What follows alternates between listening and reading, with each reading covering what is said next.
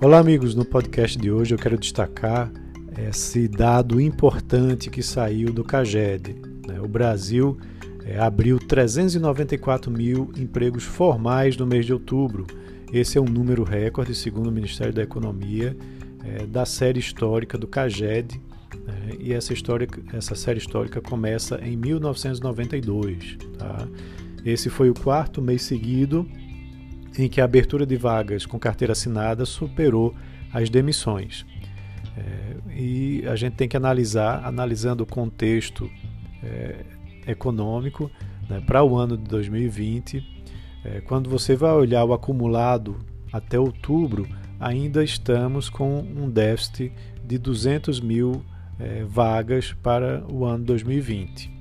Vale lembrar que no auge da crise, lá em abril, a queda é, no número de vagas líquidas, né? ou seja, olhando contratações menos demissões, foi de quase um milhão de empregos. Foram 939 mil empregos né, que é, foram é, destruídos aí com a crise somente no mês de abril.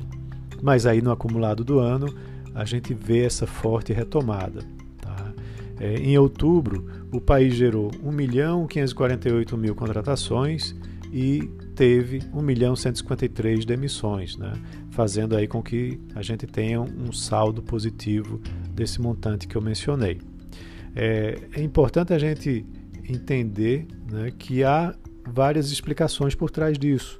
Né? O auxílio emergencial ele impulsionou a economia para cima, né, com mais consumo, né, e aí isso terminou repercutindo né, num efeito multiplicador na economia, né, onde a indústria e posteriormente o setor de serviços né, responderam. Né. É, além disso, tivemos também o Pronamp, que a, ajudou com financiamento para as micro e pequenas empresas, é, o BEM, que foi um programa, programa utilizado para manutenção de empregos, onde o Ministério da Economia fala em algo de em torno de 10 milhões de empregos que foram mantidos, é, e também os auxílios que foram dados aos estados e municípios, né, permitindo que eles pudessem manter né, os, as suas despesas para esse ano. Tá? É importante a gente analisar também setorialmente.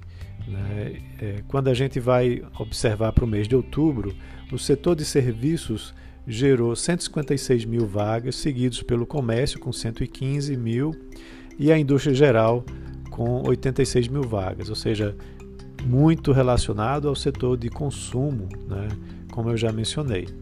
É, se a gente continuar nesse ritmo, é provável que a gente feche o ano no 0 a 0, o que vai ser muito bom para um ano como 2020, onde a previsão é de que o PIB brasileiro caia é, 4,5%. Né? Analisando regionalmente, a região Sudeste foi a que mais gerou empregos formais líquidos, com 186 mil, é, seguida pela região Sul, com 92 mil vagas, e depois a região Nordeste, com 69 mil. Tá? Então, também a geração de empregos ela foi, de certa forma, espalhada ao longo das regiões, mostrando aí uma retomada para todas as regiões aí brasileiras, já que todas ficaram no positivo.